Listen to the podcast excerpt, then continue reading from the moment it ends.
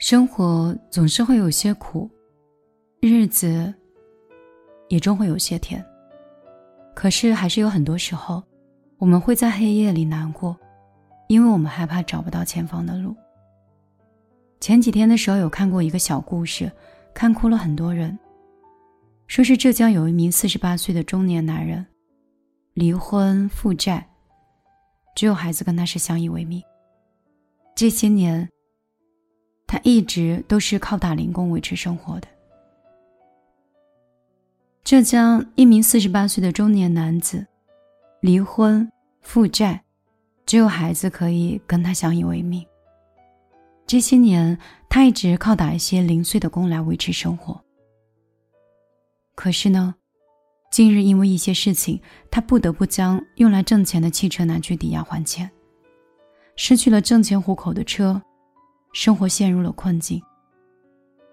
一天晚上，他骑着自行车，一个个亲戚家、一个个朋友家到处跑，希望能借点钱把车子赎回来。